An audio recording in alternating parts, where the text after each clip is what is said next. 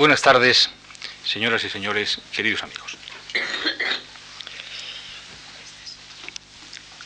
Las relaciones entre poesía y música, que van a ser consideradas en el ciclo que hoy comienza, datan, como saben ustedes, de muy antiguo.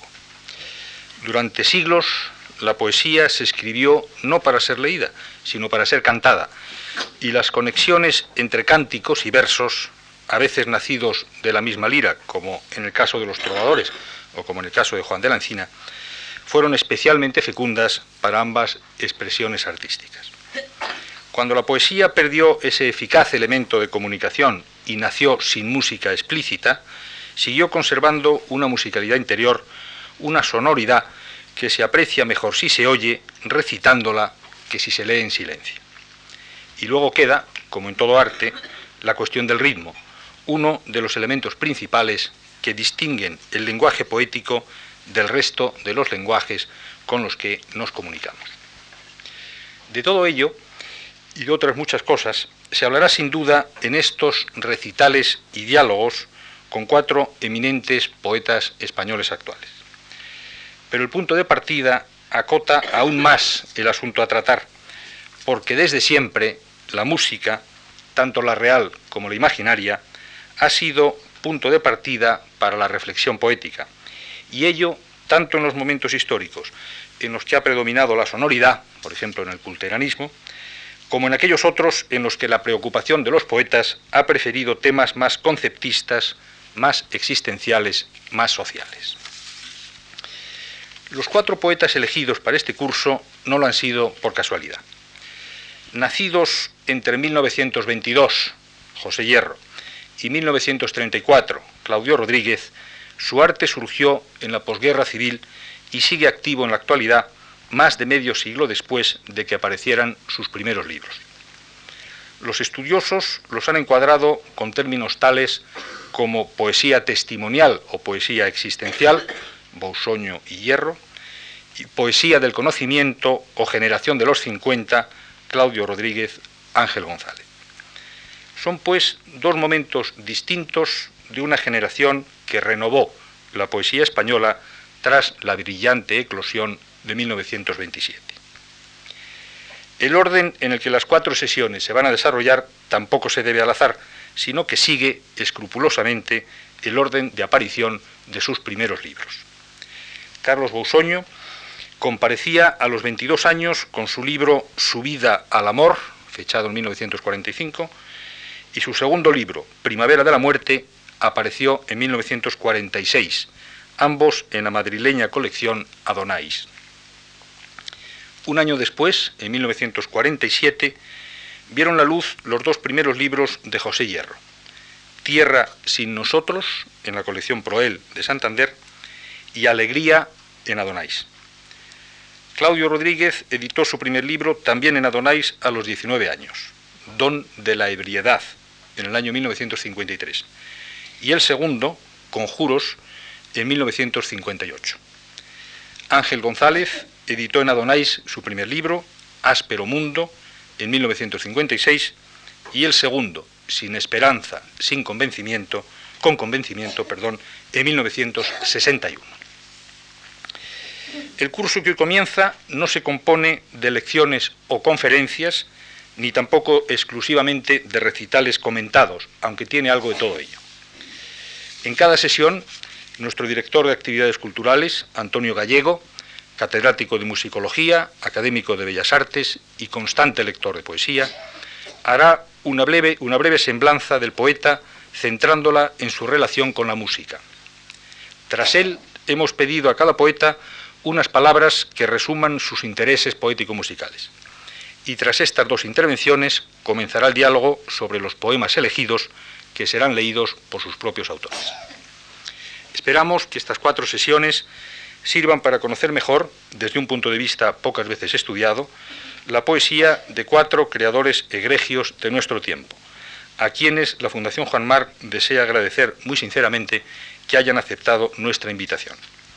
Es un privilegio para todos nosotros tenerlos aquí y disfrutar con su poesía leída y comentada por ellos mismos.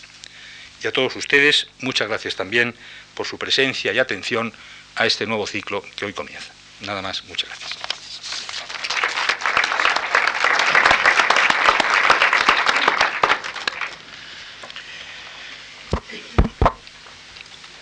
Buenas tardes, señoras y señores. Buenas tardes, Carlos. Antes de entrar en el asunto que nos ocupa, repasaré con ustedes algunos datos bio, bibliográficos de Carlos Bousoño para ir centrando la cuestión. En cuanto a su biografía, me limitaré a leerles la muy escueta y yo pienso que está muy modesta que él mismo estampó al frente de la eh, selección de sus versos, la antología de sus versos publicada por Cátedra en 1980, con el título de Breve Nota Biográfica. Nací en Boal, Asturias, en 1923, dice allí, viví toda mi infancia y adolescencia en Oviedo, donde estudié el bachillerato y los dos primeros cursos de la carrera de Filosofía y Letras, que terminé en Madrid en 1946, año en que obtuve la licenciatura. A fines de ese año estuve en México, donde vivía a la sazón casi toda mi familia. Fui en 1947 profesor en Wellesley College, cerca de Boston. Vuelto a México a fines de 1947, permanecí allí hasta febrero de 1948. Instalado de nuevo en España, obtuve el doctorado con una tesis sobre Vicente Leisandre, que luego publicaron Ínsula y Gredos. Desde entonces he ido alternando el menester crítico y teórico con la creación poética. Desde 1950 he sido profesor en la Universidad Complutense de Madrid. En 1975 me casé y en 1977 nació mi primer hijo. En 1979 fui elegido miembro de número de la Real Academia Española y en octubre del 80 leí el discurso de entrada. Añadiré solo cuatro datos más para actualizar esta breve nota. En 1986, no vamos a dejar fuera a su segundo hijo, nació su segundo hijo, Alejandro. En 1990 fue nombrado doctor honoris causa eh, por la Universidad de Turín. En 1993 obtuvo el Premio de las Letras Españolas y en 1994, precisamente en esta misma sala, se le rindió un gran homenaje eh, del Centro de las Letras Españolas, del Ministerio de Cultura, con eh, la colaboración de esta fundación. Eh, y en 1995, para acabar, obtuvo el premio Príncipe de Asturias. en cuanto a su bibliografía, les recordaré solo sus libros de poesía. Es bien sabido, y Carlos Bausoño nos lo acaba de recordar en esta breve nota, que además de poeta es un importante teórico y crítico literario, pero nos llevaría demasiado tiempo la mera enumeración de estos trabajos. Por otra parte, apenas los he utilizado para la preparación de este, de este acto, salvo los escritos en los que se analiza a sí mismo como poeta, desde la introducción a unas tempranas e incompletas poesías completas, eh, publicadas por Madrid por Ginera en 1960, el importante ensayo de autocrítica que puso pórtico a la antología poética de Plaza Janés en 1976, que luego ha reeditado en el volumen Poesía Postcontemporánea, y la más breve, pero también muy luminosa, eh, que pone el principio a la antología de cátedra que antes mencioné. Eh, Carlos Bousoño es autor hasta ahora de nueve libros de poesía, son algunos más, incluidos algunos muy juveniles publicados en, México, ediciones de, bibliofilia, plaquetes raros, etc. En fin, son nueve libros, los fundamentales, y él mismo y sus eh, exégetas los han clasificado en tres eh, momentos estilísticos, tres épocas.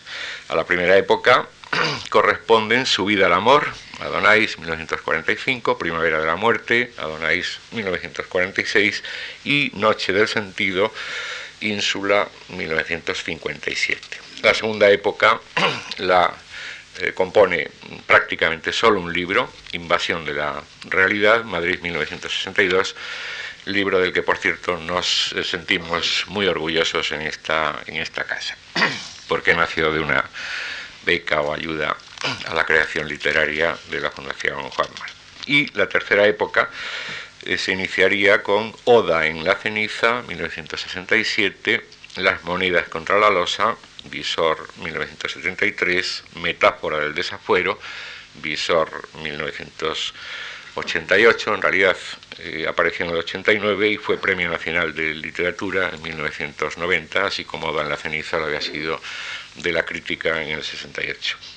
Y por último, El ojo de la aguja, Tusquet, Barcelona 1993, hasta este último que acaba de aparecer eh, este mismo año en la colección Argoma mm, de Santander, El martillo en el, en el yunque. La primera época de Carlos Bousoño, compone, como les dije, los tres primeros libros, eh, son tres libros de temática religiosa, a los que el propio autor se ha referido como de orientación existencialista de signo religioso.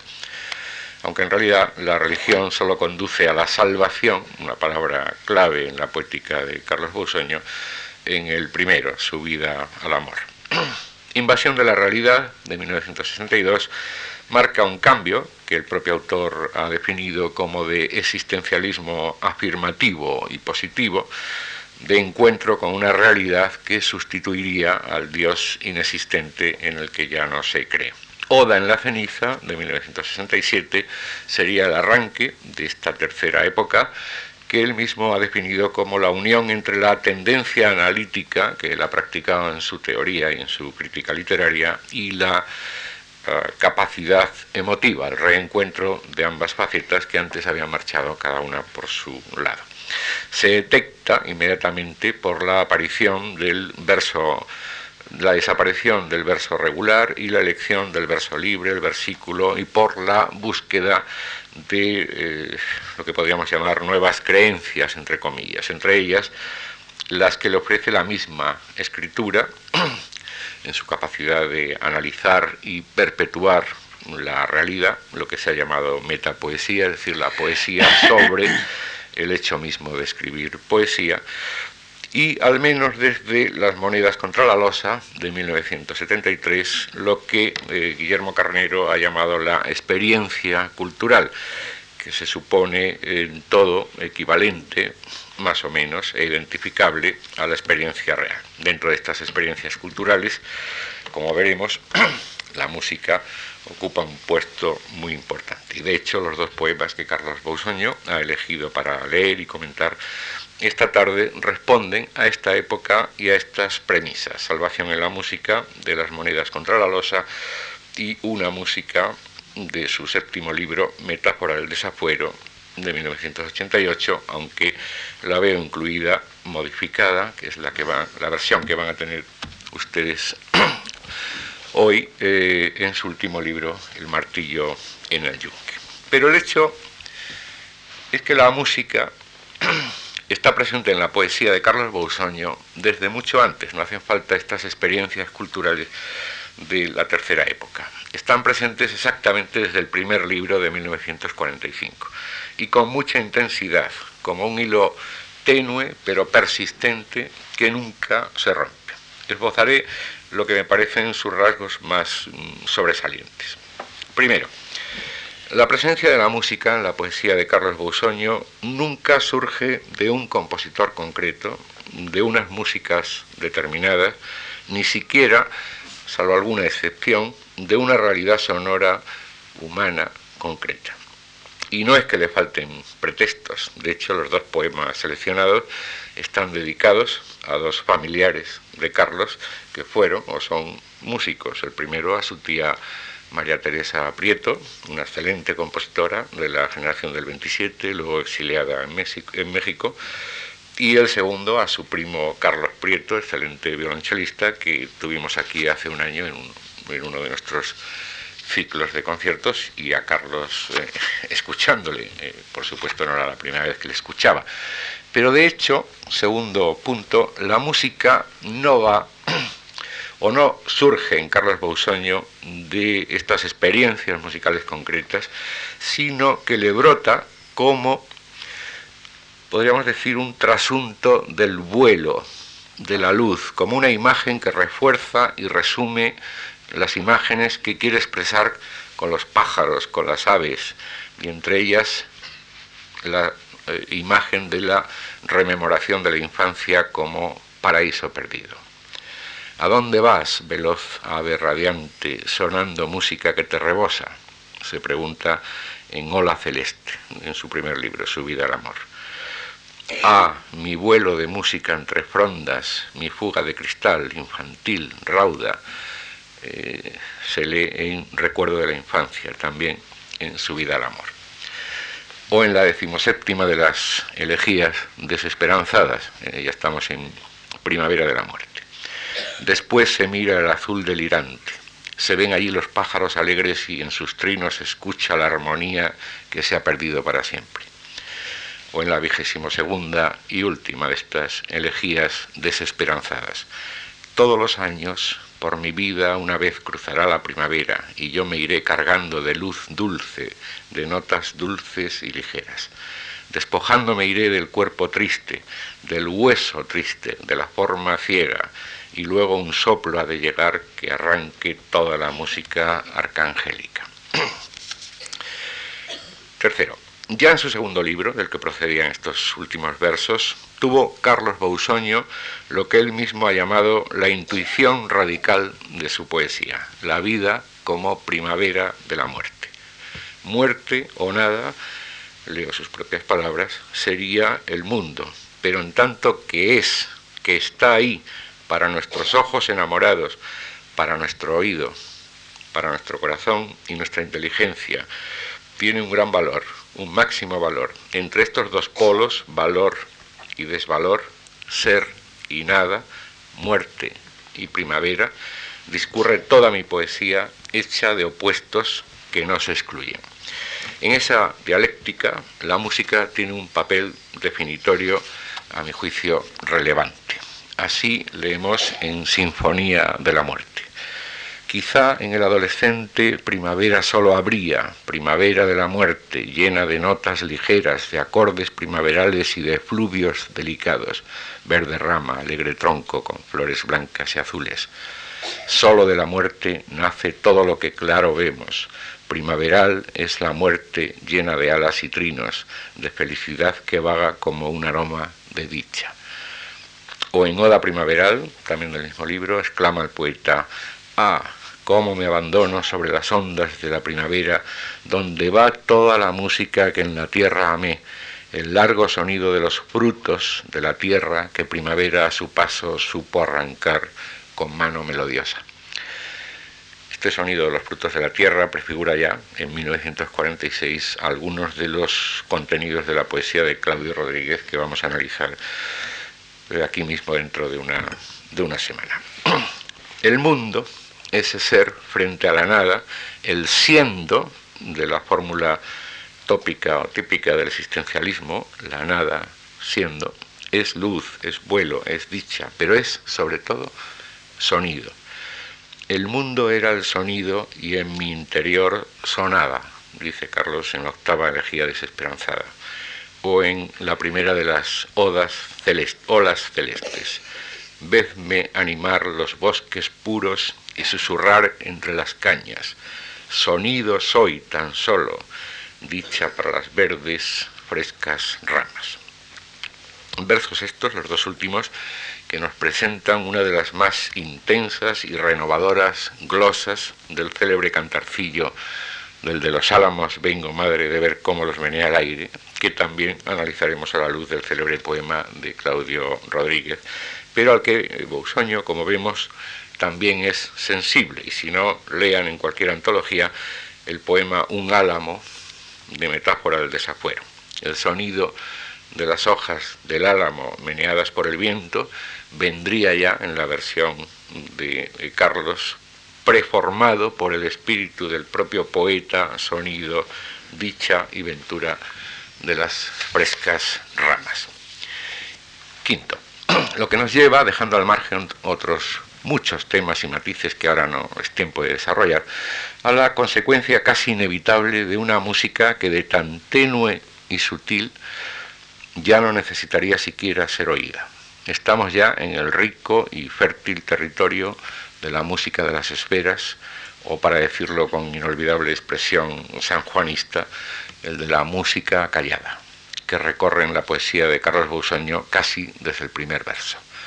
Así, en su primer poema de su primer libro, ambos se llaman igual, Su vida al amor, acogido a los versos de Vicente Aleixandre, mis oídos escuchan el único amor que no muere, oímos fundida luz de Dios con luz del alma, oh claridad del silencio.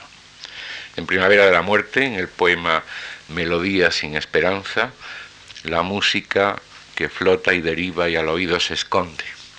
O en Oda a la ceniza, en el poema titulado En el centro del alma, al asediar el centro mismo del ser, objeto del poema, se dice, allí donde no canta nada, donde nada gorjea, pues que todo es silencio y es cántico, silencio y cántico a la vez, y silbido y retenido ruiseñor y urna de la mañana que no pasa, inmóvil, cristalina, encerrada. Bien, les ahorro más citas, que serían innumerables, pero ya no nos podrán sorprender, salvo por el nuevo tono, la nueva melodía, versos mucho más recientes como el segundo o el tercero del poema Una música del que ahora nos hablará Carlos. Del mismo modo que en una pieza orquestal inopinadamente hay un silencio y ese silencio es sin embargo una forma superior de la música, tal vez su episodio más delicado y susurrante. Termino ya diciéndoles que a mí, personalmente, la poesía musical de Carlos Bausoño, y no he necesitado llegar a salvación en la música para reafirmarme en ello, siempre me ha recordado ese lugar delicioso que la norma, las costumbres, prescribían que hubiera en algún cuadro, generalmente eh, un cuadro del segundo acto, de una ópera seria barroca. Un lugar delicioso, si eran la fábula de Orfeo y Eurídice, inevitablemente los campos elíseos, donde todo lo creado se concentra en los gorjeos y trinos de una vecilla solitaria, un lugar delicioso que no desconoce el mal, la nada, la muerte, el análisis del sufrimiento, la investigación del tormento, pero que nos salva por la imitación que del trino hace, por ejemplo, una flauta. Instrumento, por cierto, que en una poesía tan desnuda de instrumentos musicales es casi el único que aparece y reaparece con alguna insistencia en la poesía de Carlos Bausoño. Ante nosotros se ofrece el encaje soberbio del horror y la música, el engendro de la cifra entusiasta, la melodía del nacer y el morir. Es una cita de un poema, El error, de metáfora del desafuero. Carlos, queremos que nos expliques esto. El soberbio encaje del horror y la música. Bueno, eh, yo creo que es la idea de Primavera de la Muerte. No me acuerdo ahora exactamente del poema, no sé si lo tienes El error. El, error. sí. Bueno, sí, claro, es, lo que digo. Es, la idea que eh, cruza toda mi poesía es una idea existencialista que eh, Heidegger expresó con la, la expresión la nada siendo, que me parece que has citado hace un momento. Eh, solo que yo he dado mucha importancia al siendo. Y de modo que eh, es la primavera de la muerte, pero primavera. El siendo es primavera, la nada es la muerte. Él dice, la nada siendo. Yo he dicho, la vida es primavera de la muerte. Es decir, que eh, yo he sido un entusiasta ante la vida, a pesar de ser un entusiasta o un optimista que no, se chupa el dedo. ¿eh? Porque naturalmente la idea de, la muerte, que es, eh, que es nuestra finalidad o nuestro fin, pues no lo he perdido nunca de vista. El encaje de la música, que es la vida, y del horror, que es la muerte.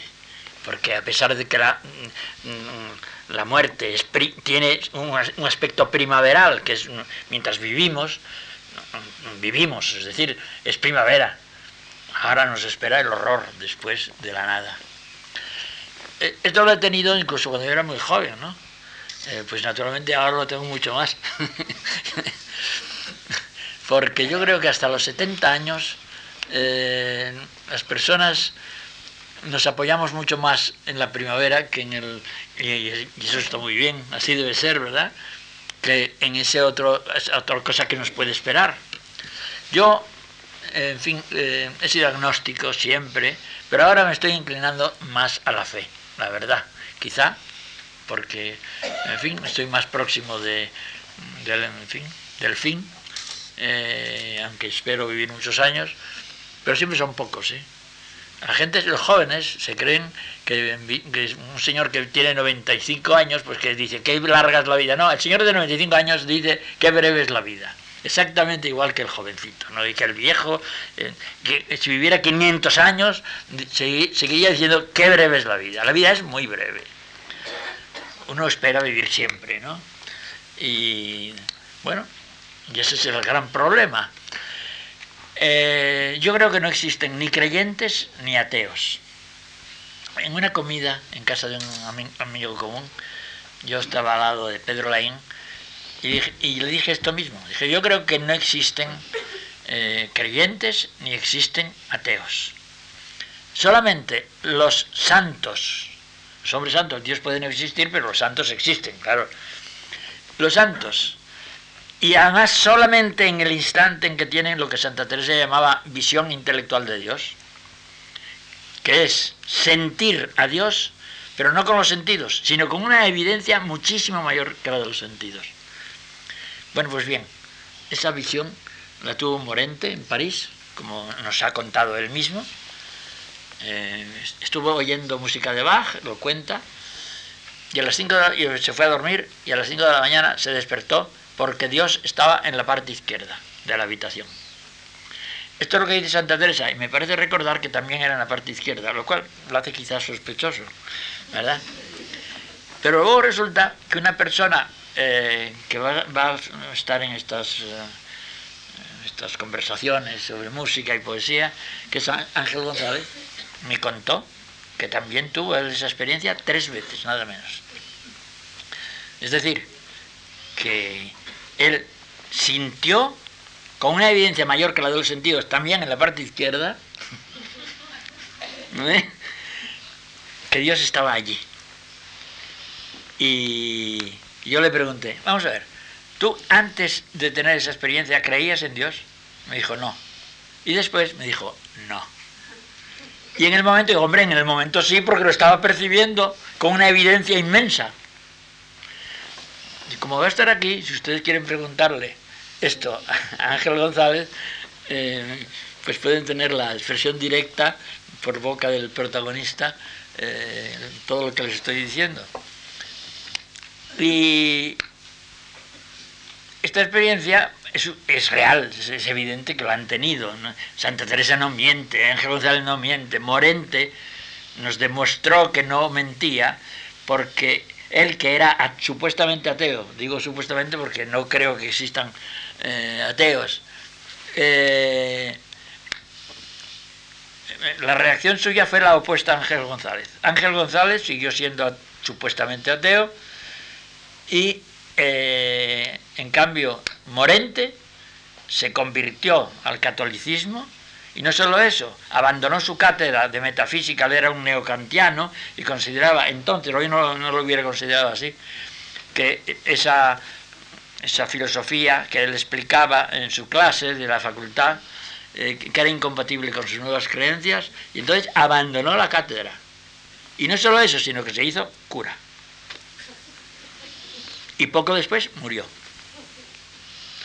Bueno, es una experiencia extraña, etcétera. Pues bien, yo no digo que he sido ateo, he sido, como todos eh, los que, todos los seres humanos, los creyentes y los no creyentes, he sido agnóstico. Bueno, pues estaba yo contándole esto a Pedro Leín y le dije, yo creo esto, que no existen ni ateos ni creyentes, llamamos ateo al que está más cerca de la desesperanza, llamamos eh, creyente al que está más cerca de la esperanza, de la existencia de un Dios, Salvador, porque si no fuera Salvador no nos interesaba nada. Claro está. Dios nos interesa porque nos va a salvar. Si fuese un Dios indiferente, pues eh, no creo que... En fin, como somos muy hipócritas, todos los hombres seguramente decimos, no, no, yo le querría hacer igual, yo, yo creo que no. No nos interesaría nada un Dios, un Dios no, no salvador, ¿no? Bueno, pues eh, lo que decía es que, y le decía esto a Pedro Laín, me dijo, pues sabes que decía esto Tertuliano en el siglo II decía exactamente lo que tú acabas de decir. Bueno, me sentí muy bien acompañado porque me parecía que mis palabras eran demasiado atrevidas y bueno, si, Tertuliano lo había dicho antes que yo, bueno, estaba muy, muy bien acompañado. Bueno, de modo que por eso digo que mi, que mi poesía todo ha sido agnóstica. Es la expresión de un agnosticismo que es el de todos los hombres, a mi juicio. Porque no creemos en Dios como creo que este libro está aquí encima de la mesa. Eso creer es eso. Creer que este libro está encima de la mesa. A Dios no, no podemos creer en Él de esta manera, sino de otra manera. ¿no? Ni Él ni Dios puede exigirnos otra cosa. Bueno, eh, me parece que habías preguntado alguna otra cosa. Por la música. Sí, de la música. Bueno, eh, en mi familia la música ha sido una cosa central. Aquí mismo acabas de decir, en fin, mi tía era compositora, eh, ella decía que era la mejor del mundo. y decía que era la mejor compositora del mundo porque por lo visto no hay mujeres que sean compositoras. Hay tantas.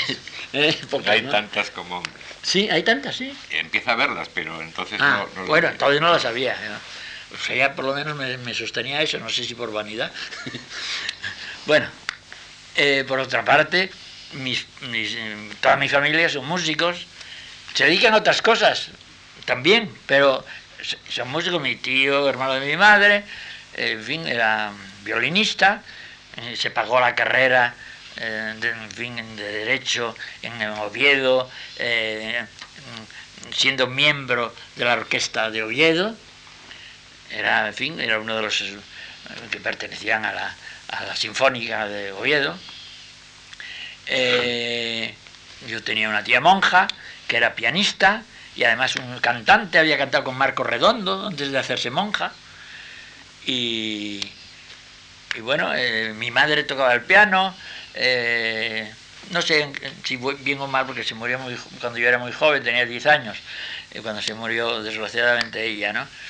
Pero bueno, mm, mi tío tocaba, tocaba magníficamente, Madariaga en sus memorias cuenta cuando fue a México, eh, fue a ver a, mi tío por otras razones y creía que se encontraba delante de un financiero y resulta que, que ese financiero le dijo, bueno, eh, eh, habían estado hablando del cuarteto 14 de Beethoven y, y, dijo, según cuenta Madariaga, bueno, pues dijo, esta noche lo oirá usted. Y él creyó lo cuentan allí, que, que, se creía que iba a ponerle un disco. Y cuando terminó la cena, se sienta mi tío, su mujer, Cecil Jacquet, y los dos hijos, que entonces eran muy pequeñitos, uno tenía 8 años y otro 10 o algo así. Y, tocan el cuarteto 14 y se quedó estupefacto. Pero esperaba todo lo contrario, en fin, un hombre dedicado a la economía, eh, tal. Bueno, de modo que toda mi familia, bueno, repito, el hermano de este señor era compositora, sus hijos han sido todos músicos, eh, ahora tiene un quinteto Prieto, yo me llamo Sueño Prieto, eh, un quinteto en México, da conciertos de un lado y de otro, y bueno, el, el violonchelista pues es mi primo este, que ha dado conciertos aquí en esta casa, eh, que ha dado conciertos en el mundo entero, en China, en Japón, cuenta cosas maravillosas de todos esos países. De modo que he vivido siempre en eso. Pero es que además eh, del, ambiente familiar, eh, yo he vivido música durante largas temporadas de mi vida, pues cuatro horas diarias. De modo que, en fin, la música en fin, ha sido compañera de mi vida, como porque esto parece un tango, pero no es del todo un tango, ¿no? sino una realidad.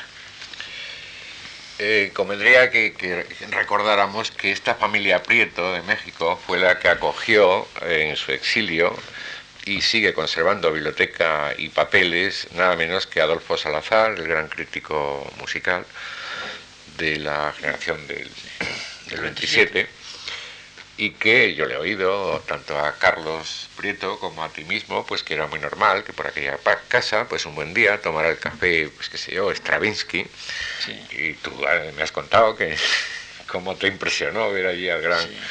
En fin, que es una, es una familia efectivamente muy eh, musical, pero aquí surge el primer escollo. Tú no te has apoyado en esas músicas concretas, sino que has trascendido y has volado como tus pájaros ah, por, por, por, encima. Adolfo Salazar, recogiendo eso que dices, eh, le conocí cuando estuve en México, tuve la suerte enorme de, no solo de conocerle, sino hacerme muy amigo suyo, ¿no? Fue muy, muy amigo mío, ¿no? Y yo le tenía un gran afecto y una gran admiración, porque no solo sabía de música, sabía de todo. Era una especie de sabio eh, eh, que conocía el dedillo, pues el, pensamiento filosófico, la historia, en fin, toda clase de, de cosas, ¿no? ese tipo de personas que ya hay muy pocos, ¿no? Que, no, que exceden la, la, disciplina en la que se han formado y, tienen una cosa de tipo universal. Además era un, hombre, sobre todo una persona humana de primer orden, ¿no? Ingenioso, eh, divertido, eh, además de sabio, ¿no? Y bueno, eh, Stravinsky, en efecto, pues tuve la suerte también de cuando yo estuve en México, bueno, yo fui varias veces a México porque tenía allí toda mi familia, estaba mi padre, mi hermano, y mi tío y mis primos, que eran todo lo que constituía mi familia. Y tuve la suerte enorme de que Stravinsky, en fin, fue a comer a nuestra casa muchos días, no, son, no uno ni dos, sino muchos días. Siempre que iba a México visitaba a mi familia, estaba ahí en fin, pasando un rato largo. Y bueno, tuve la suerte de, conocerle y preguntarle cosas que me interesaban enormemente. Por ejemplo, le pregunté a, a Stravinsky, le dije, ¿qué?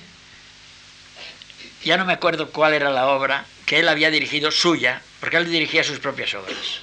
Y cuando iba a México, las muchas veces que fue, bueno, tocaba alguna obra suya. Y yo le pregunté, ¿Qué cree usted que significa esa obra última de usted? Repito que no me acuerdo cuál era. Entonces me contestó. Me dijo, la música nunca significa nada. Pausa dramática. Eh, son esquemas sonoros. Yo no estaba de acuerdo con esto que decía Stravinsky, ni lo, ni lo estoy hoy tampoco. Pero me interesó muchísimo porque lo decía Stravinsky, claro. El que dijera eso Stravinsky me, gustó muchísimo. Yo creo que eso es falso, ¿no? Pero eso es una idea que viene desde Moritz, eh, en el romanticismo alemán, todo el esteticismo del 19, del Parnaso y después de, del simbolismo, en que se pone el arte por encima de la vida.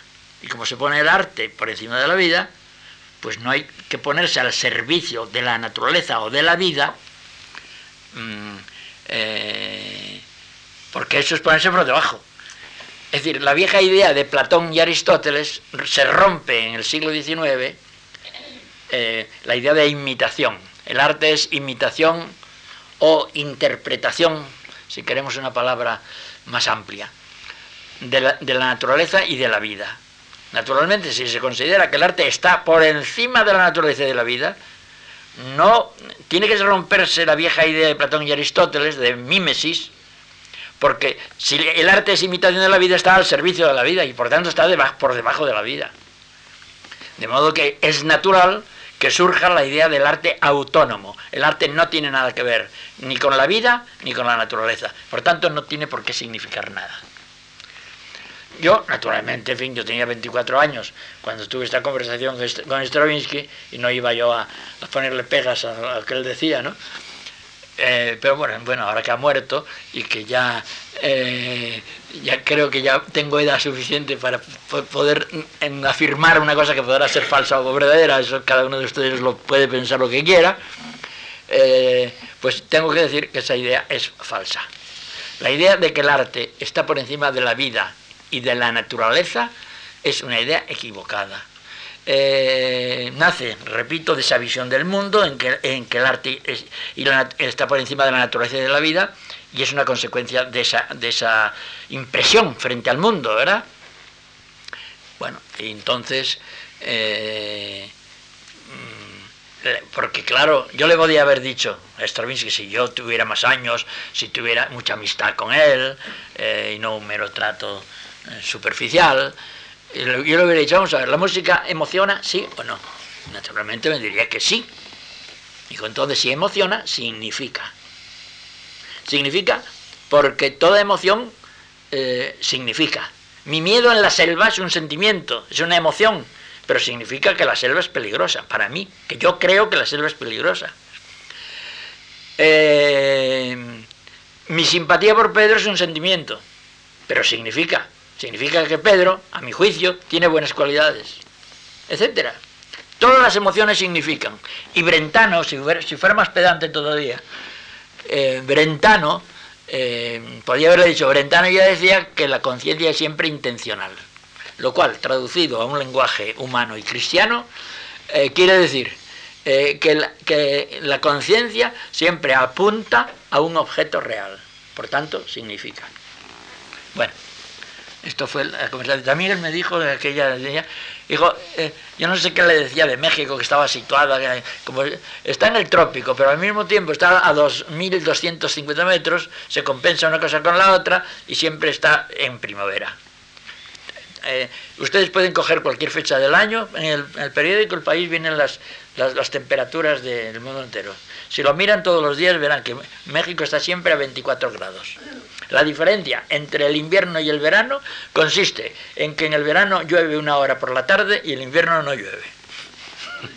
Pero es una primavera eterna. Entonces cuando decía todas estas cosas me dijo Stravinsky, no siga usted eh, Bousoño, porque a mí la naturaleza no me interesa nada. Naturalmente está expresando. Una de las cosas que me asombra de los historiadores de la música es que así como en la historia de la literatura o de la pintura se habla de romanticismo, barroco, etcétera, etcétera, cubismo, en la, en la historia de la música no hay nada de eso. Como que no, sí, sí, sí. Sí, sí lo Los libros que yo he leído, no, los he leído todos, por supuesto. Yo te dejaré alguno mío, ya verás. yo no veo que, que, bueno, hablan de romanticismo y de barroco y de manierismo, eso sí, pero no hablan, por ejemplo, el equivalente del cubismo en música el equivalente del expresionismo. Bueno, el expresionismo quizás sí. Pero hay muchos movimientos que no, no tienen nombre. Stravinsky, por ejemplo. ¿Cómo dirías tú que era? Bueno, ese, ese Stravinsky que tú estás describiendo es el Stravinsky neoclásico. Y ya que él no se puede defender, si a alguno le interesan eh, los razonamientos de Stravinsky defendiendo esa idea que no le gusta nada a Carlos, eh, pueden leerla, entre otros muchos eh, libros, en una serie de conferencias que dio Stravinsky en una universidad americana y que luego publicó con el título de Poética Musical y están traducidos al, español por Taurus, en un libro del año 70 o algo así, donde razona todo eso, porque eso obedece a un, a un momento histórico. Sí, también la pintura, el neoclasicismo de... Pero ese neoclasicismo no es el neoclasicismo, ahí está el asunto. Bueno, el, neo, el neo-neoclasicismo. Eh, claro, eso no tiene equivalente, por ejemplo, en la poesía. ¿Dónde hay un neoclasicismo? Pero sí en la pintura. Jorge Guillén, pero eso es la poesía pura, el expresionismo. Pero sí en la pintura. Picasso por esos años también está siendo muy neoclásico. Eso sí, ahí sí. sí. Y colaboran juntos en sí. ballets y todo pero, pero, yo creo que no hay... Por ejemplo, Stravinsky, dejando a un lado esa, esa etapa, en efecto, aparentemente neoclásica, yo no paso de ahí, eh, aparentemente neoclásica, que, ¿cómo diríamos? Que es eh, una especie de, broma, de, eh, de tomar cosas del, neoclasicismo e incorporarlas de otra manera muy distinta en la música, ¿no? Imitaciones, que tienen algo de juego en todo eso. Pero bueno, eso no me importa. Nos importa más otra cosa. Tú eh, antes te... Pero antes de eso, la consagración de la primavera, ¿qué es para ti? Ese no es el periodo neoclásico, ese es el periodo... No, por eso, el anterior. ¿Qué es? Ruso, pues es un gran ballet. para empezar. ¿eh? para empezar. Creo que te he cogido. No, está en... un gran ballet. Está en la etapa, está en la etapa neonacionalista. Eh, sí. En la etapa del Bartok. Sí, de falla. Del falla que luego, luego todos ellos, después de la Primera Guerra Mundial, Lorca, reflexionando sobre la, catástrofe, se vuelven todos neoclásicos. El de las danzas rumanas, el Bartók de las danzas rumanas, respecto al de música para eh, cuerdas, percusión y o cosas así, o el falla del amor brujo. Sí, y Lorca, las, Y, las eh, canciones de Lorca, y- el folclore, tal. Eso es. Sí. Pero de todas formas, yo no, eh, no, no hay, un- aparentemente, bueno, yo lo que- lo que creo es que ese Stravinsky es eh, el equivalente al decadentismo, poner el arte por encima de la vida y de la naturaleza. Pero no se dice. La prueba es que tú que eres un gran historiador de la música, eh, me dices vale. ¿Eh? Es que a mí me Como- gusta como- mucho ese como Stravinsky. broma. Me has dicho vale como broma. ¿eh? Pero en- no lo encajas en un movimiento claramente. Eh, yo creo que se debe de poner. ¿eh? Yo, yo creo que en el futuro habrá una historia del arte que abarque todas las artes y, que- y donde se den los nombres que corresponden. ¿no? A mí siempre me ha asombrado esto. Que, que, por ejemplo, ¿qué sigo? Pues eh, mm, eh, Mahler, por ejemplo. ¿Qué es Mahler? ¿Mm? No nos lo dicen los historiadores de la, de la, eh, de la música. Yo no digo que, cuando he dicho que no, que no viene, lo que quiero decir es que no viene bien en la historia de la música. Te ponen Mahler, dice cuándo nació y cuándo murió, y que escribió esto y lo otro, pero no te dicen a qué movimiento equivale en la, en la historia de la literatura, en la historia de la poesía, etcétera, ¿no? Eh, pero es muy modesto, Carlos. Ni Mahler ni Stravinsky nos interesan ahora especialmente porque te tenemos aquí a ti, nos interesas tú mucho más.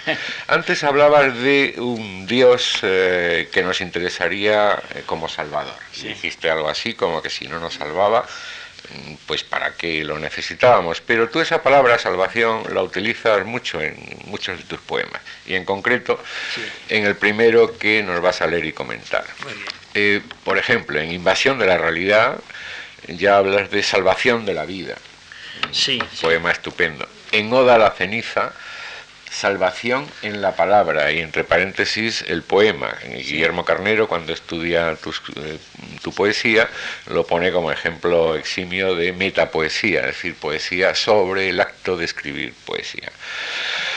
Y ya en, eh, en el libro siguiente, eh, el poema Salvación en la música. Pero ¿de qué nos salva la palabra? Hombre, nos ¿O de salva qué nos salva, del horror de que hablábamos antes. de qué nos la salva la, música? de la muerte. Si el hombre eh, tuviese conciencia incesante de la muerte, estaría en el horror. Eh, como mm, la, la vida exige ser vivida, y ser vivida, y la vida es alegría, mientras vivimos, tenemos una alegría que nos compensa. Pero bueno, hay momentos en que caemos en la conciencia plena, sobre todo después de cierta edad. Eh, decía Sartre que los hombres hasta los 30 años son inmortales. Es verdad, son, inmortales. Yo cuando veo una, una persona, no digo nada, un niño, eso es inmortalísimo, ¿no? si me permiten este extraño superlativo. Eh, pero bueno, las personas de veintitantos años son no creen en la muerte, saben que van a morir, pero no se lo creen. ¿eh? Eh, lo que tenemos presente es la muerte. Pero bueno, a, a partir ya, yo no digo los 30 años, yo creo que a los 30 años también la gente es inmortal. Eh, Yo creo que a partir de los cuarenta y tantos, ¿eh? las mujeres y los hombres de cuarenta y tantos años ya están preocupados, ya, vamos a decirlo con una vulgaridad, ya no ligan, por lo menos tanto como antes, ¿verdad? Y eso, eso ya les acerca a la creencia en la muerte. ¿eh? Y eso es de lo que nos salva el arte. El arte y algunas otras cosas. ¿no? Eh, Ahí, es donde está la, la salvación. Eh, Mientras, mientras eh, leemos un poema maravilloso, nos olvidamos todo lo demás. Yo me acuerdo que me tocó ir a África. Cuando vine de América me declararon prófugo, porque había ido cuando estaba en el servicio militar cuando estuve de, eh, de profesor en Wesley, eh, sustituyendo a Jorge Guillén. Y cuando vine, pues me habían declarado prófugo, tuve que irme a África. Y aquel día leí un poema maravilloso y ya se me quitó el dolor y la tristeza. Fue la salvación para mí. La poesía es la maravillosa, y la música y, y todo el arte es una de las manifestaciones de la salvación. Nos salvan de esa angustia y de ese horror porque son vida plena. La belleza también, la contemplación de la belleza. ¿eh? ¿Quieres salvarnos un poco ahora leyéndonos Muy tu bien. poema?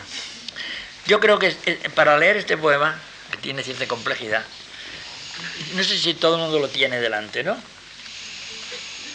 Bueno, este número que tiene arriba, 319, es que está en la página 319 de mis poesías completas que van a salir en el año próximo, en septiembre del año que viene. Esto no es propaganda, ¿eh?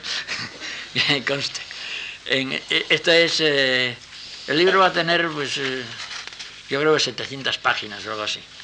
Y este, pues, está en la página 319-320. Bueno, voy a hacer un comentario. Dice, la música nos crea un maravilloso pasado, empieza diciendo. Y todo el poema es un desarrollo de este primer verso. Em, ¿Por qué digo esto? Digo esto porque la, pues, la música y el arte en general, la poesía, etcétera, es comunicación. Es comunicación.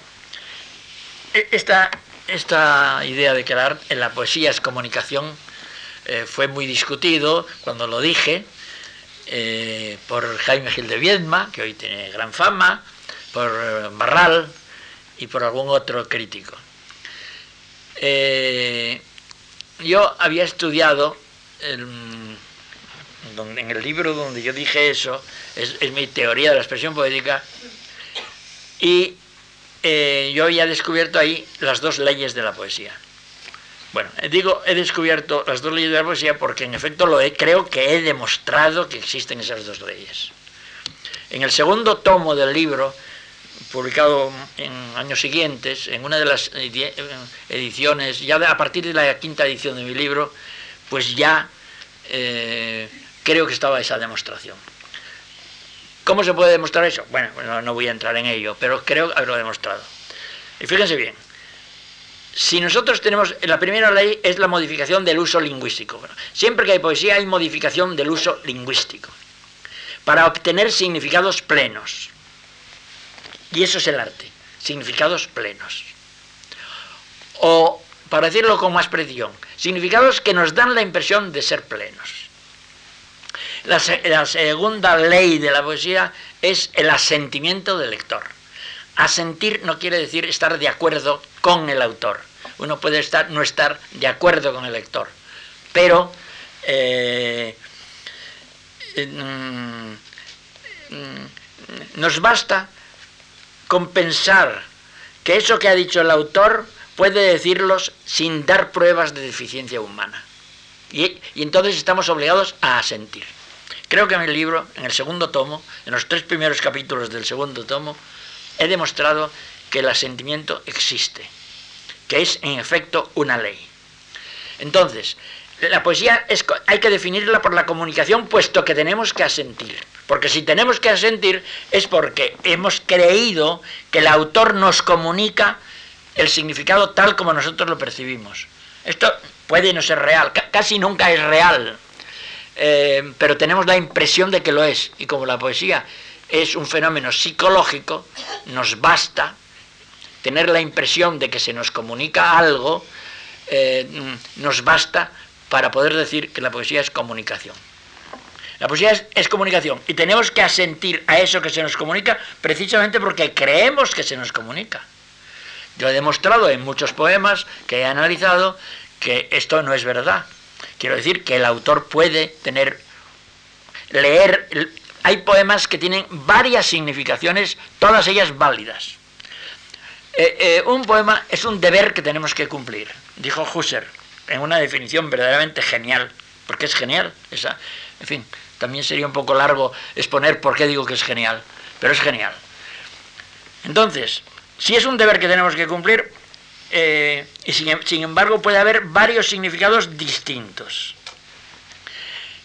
Y el autor ha tenido uno de ellos. El lector puede tener otro, porque tiene derecho a ese, también a esa posibilidad que nos ofrece el poema. Bueno, todo esto requeriría mucho tiempo, no tengo tiempo a ello, pero es para decirles lo que quiere decir esta frase primera del poema. Eh, es decir, que siempre que leemos algo, o oímos música, o una pintura, nos da la impresión de que el autor ha sentido lo mismo que hemos sentido nosotros. Y por tanto tenemos que asentir, claro.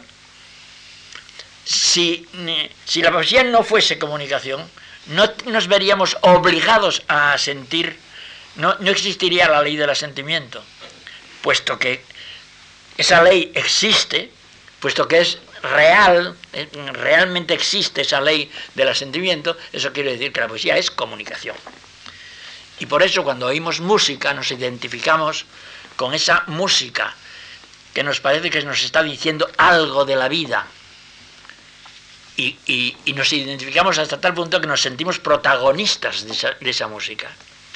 Por eso dice, la música nos crea un maravilloso pasado. ¿Eh? Nos instala en otro país.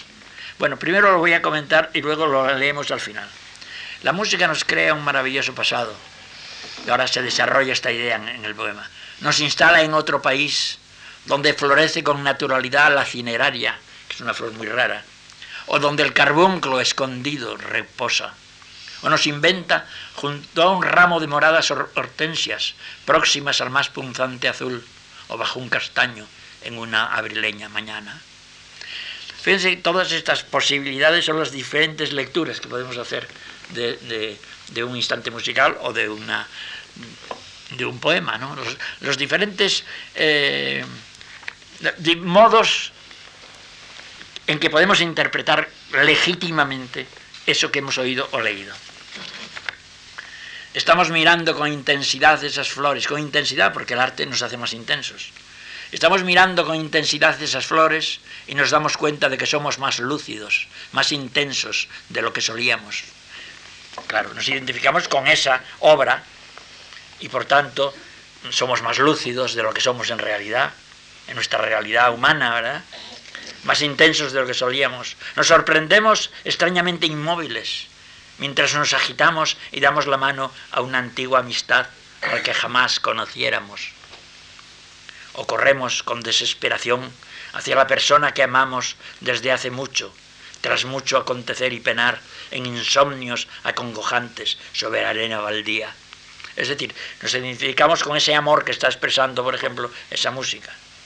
Corremos hacia la persona que amamos de ese modo, bien que nunca supimos su rostro, porque nos identificamos con ella, pero no hemos vivido esa experiencia, ¿no? Em, bien que nunca supimos su rostro, ni nuestro corazón se conmovió ante su ser. Estamos en un jardín donde todas las rosas resultan significativas. Eh, En la música, he puesto aquí como nota, en la música todos los elementos son significativos. Se evoca un jardín donde todo en él está significando, o en una selva, donde el desorden propio de la selva no es caos, porque el arte, en el arte todo es significativo y por lo tanto orden. Por eso la profusión de la selva es, es profusión calculada, como dice el poema. En efecto, Estamos en un jardín donde todas las rosas resultan significativas, o en una selva, donde ven ustedes que siempre estoy haciendo las varias posibilidades de interpretación de un poema, legítimas, todas ellas. En mi experiencia de lector y de comentador de poesía, eh, me he encontrado, he encontrado pocas veces que, un poema tenga varias significaciones que se contradigan entre sí, como posibles. ¿eh? Encontré algunos ejemplos, por ejemplo, el poema 106, no, perdón, no sé si el 106 o el 206. Un momentito, se lo voy a decir exactamente. El poema...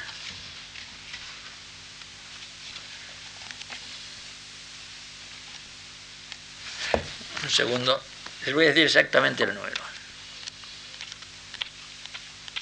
106, sí es, primavera amarilla que termina diciendo entre los huesos de los muertos habría Dios sus manos amarillas.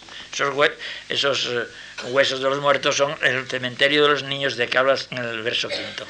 Bueno, pues este final de este poema, que lo pueden leer en su casa, puede interpretarse el final como algo trágico o como algo entusiasta.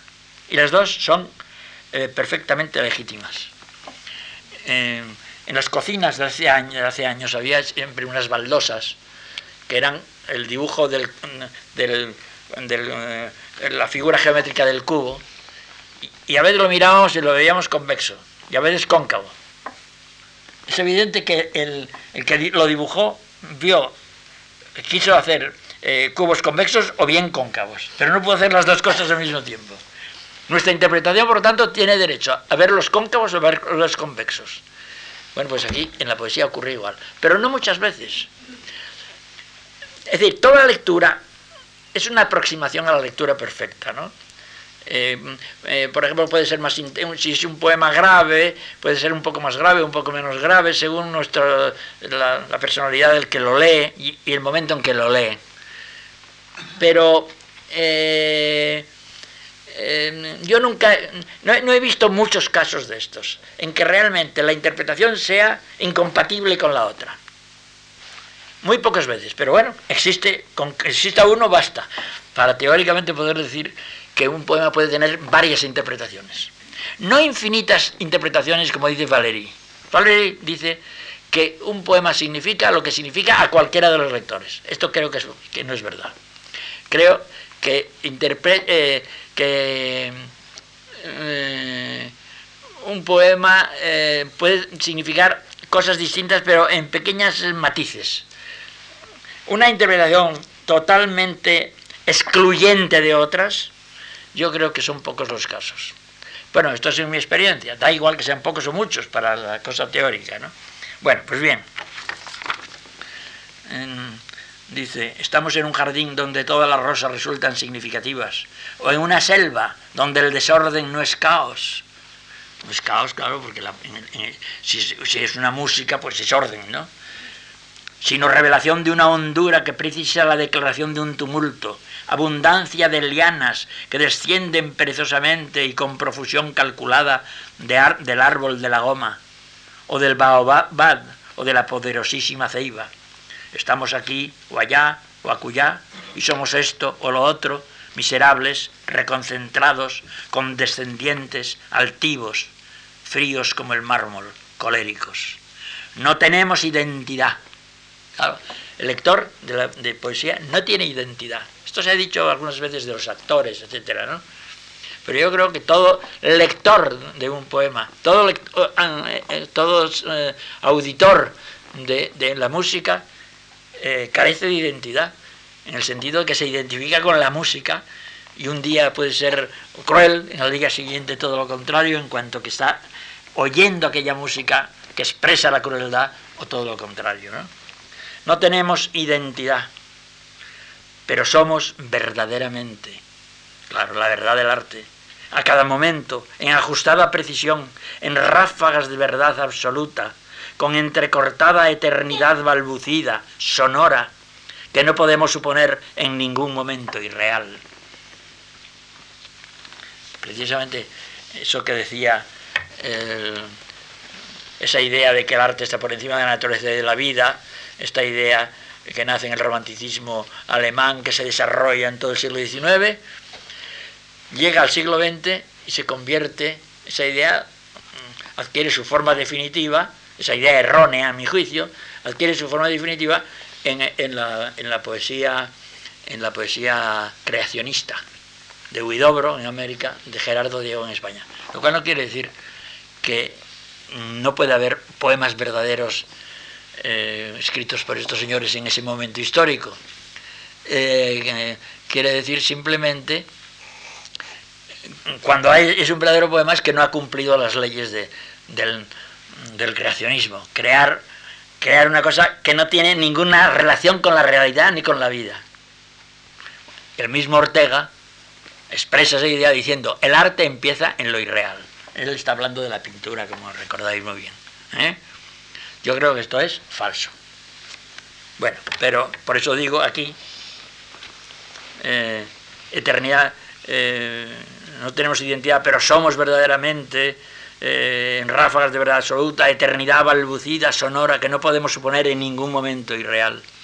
Estamos en las ondas intermitentes de un viento de perennización colosal, que a cada instante nos asalta y modela en otra figuración y otro sino a partir del cual podríamos iniciar nueva vida.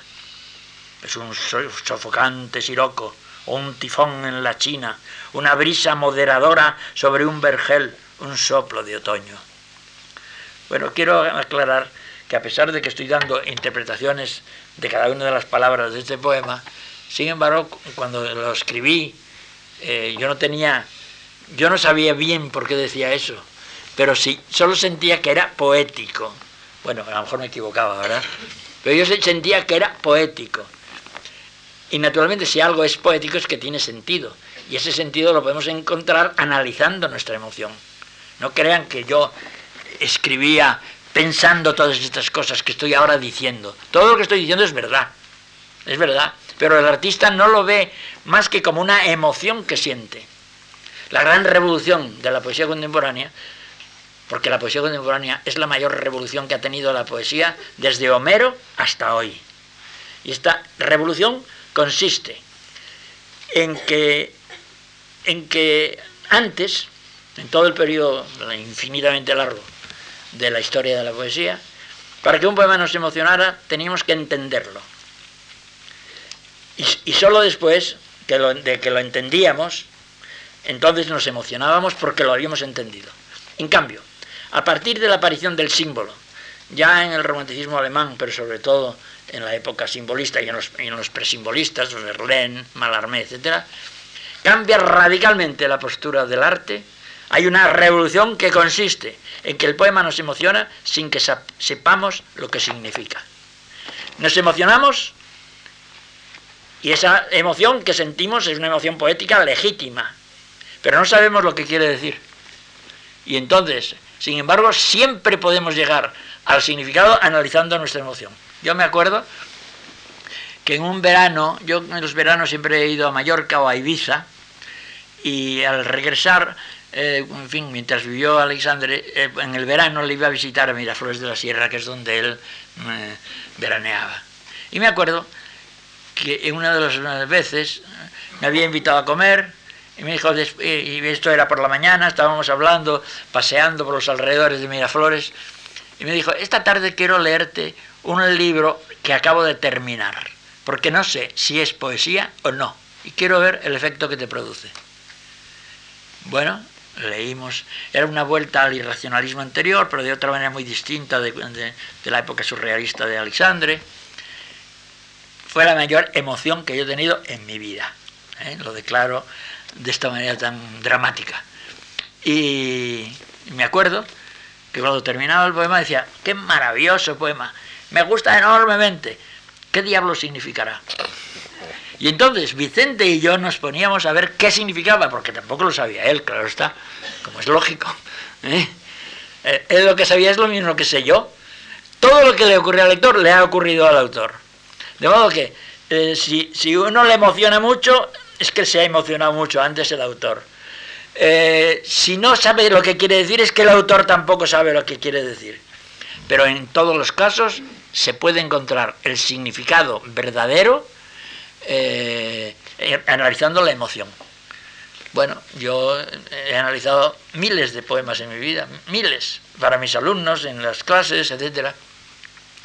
Y bueno, pues eh, mi propia poesía, yo hoy estaba haciendo este esquema, yo no sabía bien lo que esto significaba.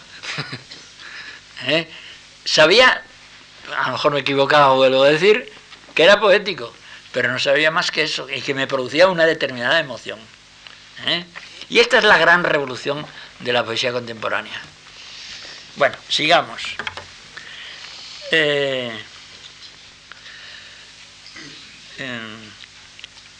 es un sofocante siroco o un tifón en la China, una brisa moderadora sobre un vergel, un soplo de otoño. Caen las hojas amarillas del árbol. No comento lo que es obvio, ¿no? lo que está claro para todos. Caen las hojas amarillas del árbol y el suelo se cubre de espesor vegetal. Cae el amor, el odio, cae el humo del vivir lentamente. En giros pausados, está expresando todas estas cosas, ¿no? El amor, el odio, cae el amor, el odio, cae el humo del vivir lentamente. En giros pausados la hoja del álamo cae, la del chopo tan inocente, la ancha del plátano en la alameda, la hoja de la amistad y el rencor, la hoja de la indiferencia. Y mientras esto sucede y todo cae sobre la tierra y llueve y hace frío y el cielo se serena después y hay sonidos puros de amanecer, y anochece bajo los árboles en la inmovilidad del sotillo, o en la llanura inmensamente poderosa y quieta, el ábrego sopla, o el alisio, o el viento marero o terral, y somos soplados allí y verdecidos y vueltos a florecer, congruentes al fin, sin contradicción, como orbes cerrados, como círculos, sin resquicios ni puertas, parecidos a cálculos. El comentario que he puesto aquí rápidamente dice, eh, congruentes al fin, sin contradicción, como orbes cerrados, como círculos, con la, o sea, con la congruencia de la música, con lo que nos identificamos. Se compara esa congruencia y falta de contradicción con la geometría, con el círculo, más allá del insignificante acontecer, del insignificante nacer, amar, sufrir. Bueno, ya que en efecto dice aquí, soplan físicamente esos vientos o brisas, pero lo hacen continuamente, mucho más allá del insignificante acontecer, del insignificante nacer, amar, sufrir. Porque la vida no tiene significación. Lo que tiene significación es el arte. El arte tiene significación siempre, siempre. Pese a lo que decía eh, Stravinsky. Eh, pero la vida no, la vida no tiene sentido. ¿eh? No tiene significación me soplan físicamente esos vientos o brisas, pero lo hacen continuamente, mucho más allá del insignificante acontecer, del insignificante nacer, amar, sufrir, del insignificante no poder más ni resistir al tormento del injusto torturador, más allá, en fin, del insignificante envejecer, del insignificante morir. Porque nada tiene significación en la vida, es en el arte donde lo tiene. Pues, ¿qué es la muerte en sí misma? Sino un ardiz, una trivialidad de la innecesaria materia. También esto lo he comentado. La muerte y todo cuanto es propio de la vida es pura apariencia, no tiene significación, es un ardid que produce esa apariencia, innecesaria por lo tanto. Pues, eh, pues ¿qué es la muerte en sí misma sino un ardiz, una trivialidad de la innecesaria materia? Pero en ese otro espacio de oreo y continuidad no hay muerte, sino significación del morir. Claro, en lo que hay en el arte es la significación de las cosas, no las cosas, ¿no? Pero ¿qué es la muerte en sí misma sino un ardiz, una trivialidad de la innecesaria materia? Pero en ese otro espacio de oreo y continuidad no hay muerte, sino significación del morir, ni vida y nacimiento, sino sentido y ser. Las cosas se hallan en una resplandeciente relación filosófica, puramente semántica, y allí somos inteligentes correspondencias, correlaciones, tronos de resplandor inocente, pomos de suavidad y esencia, olores metafísicos, bóvedas de amistad. El padecer es luz cristalina, el engaño es amor, el odio es la caricia de una mano sedosa, Claro, porque el arte es placer, ¿eh? entonces todo queda suavizado, ¿no? El padecer es luz cristalina, el engaño es amor, el odio es la caricia de una mano sedosa, exactamente como la celinda, o como la gratitud o el ensueño. Y desde el otro lado, desde aquí, donde el viento no sopla, o sea, desde la vida, desde la calma chicha, desde aquí, donde nos restregamos inútilmente los ojos para ver y agudizamos el oído para oír y el olfato para percibir los olores o la lengua para gustar, desde aquí, donde el dolor nos duele y la rosa nos finge, golpeamos las paredes de la iniquidad, arañamos físicamente el muro de la lamentación para poder mirar por algún agujero el campo infinito. Ese agujero es el arte el campo infinito, donde soplan espirituales las brisas indolentes de mayo y los serenos vientos de agosto.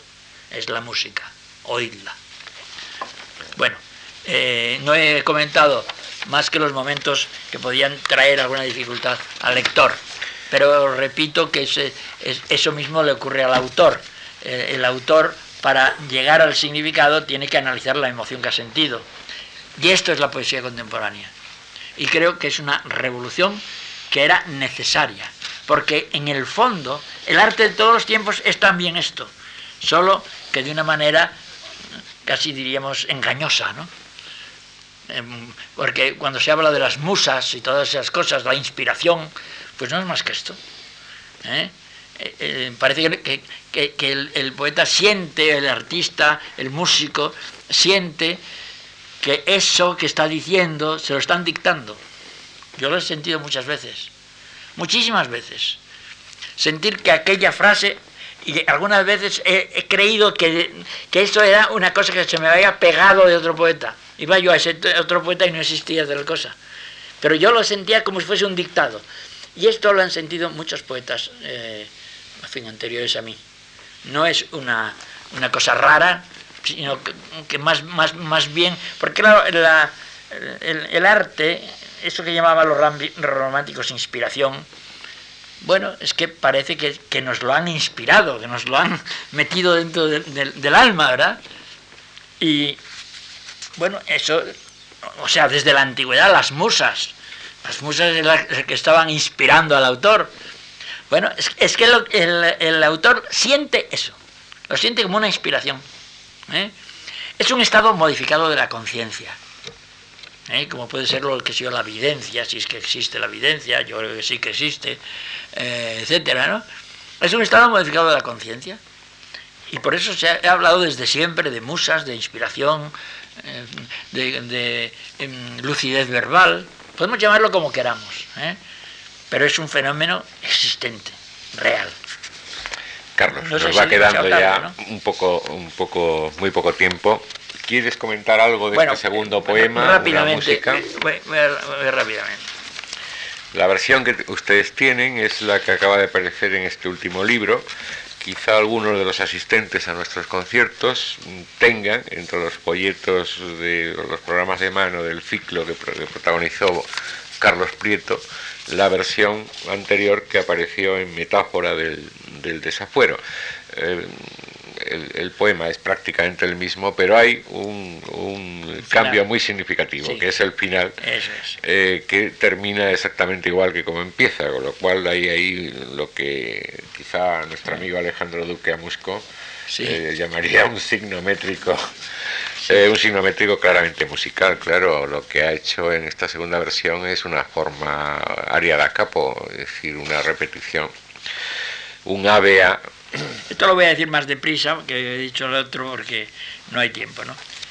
Vamos a ver, em, lo que digo aquí, voy a leer el comentario antes de la lectura del poema. Las pausas, los calderones en la música, al ser parte de la composición, tienen un sentido, y en ocasiones un sentido más intenso aún que la sonoridad misma, al consistir ahora en pura sugerencia.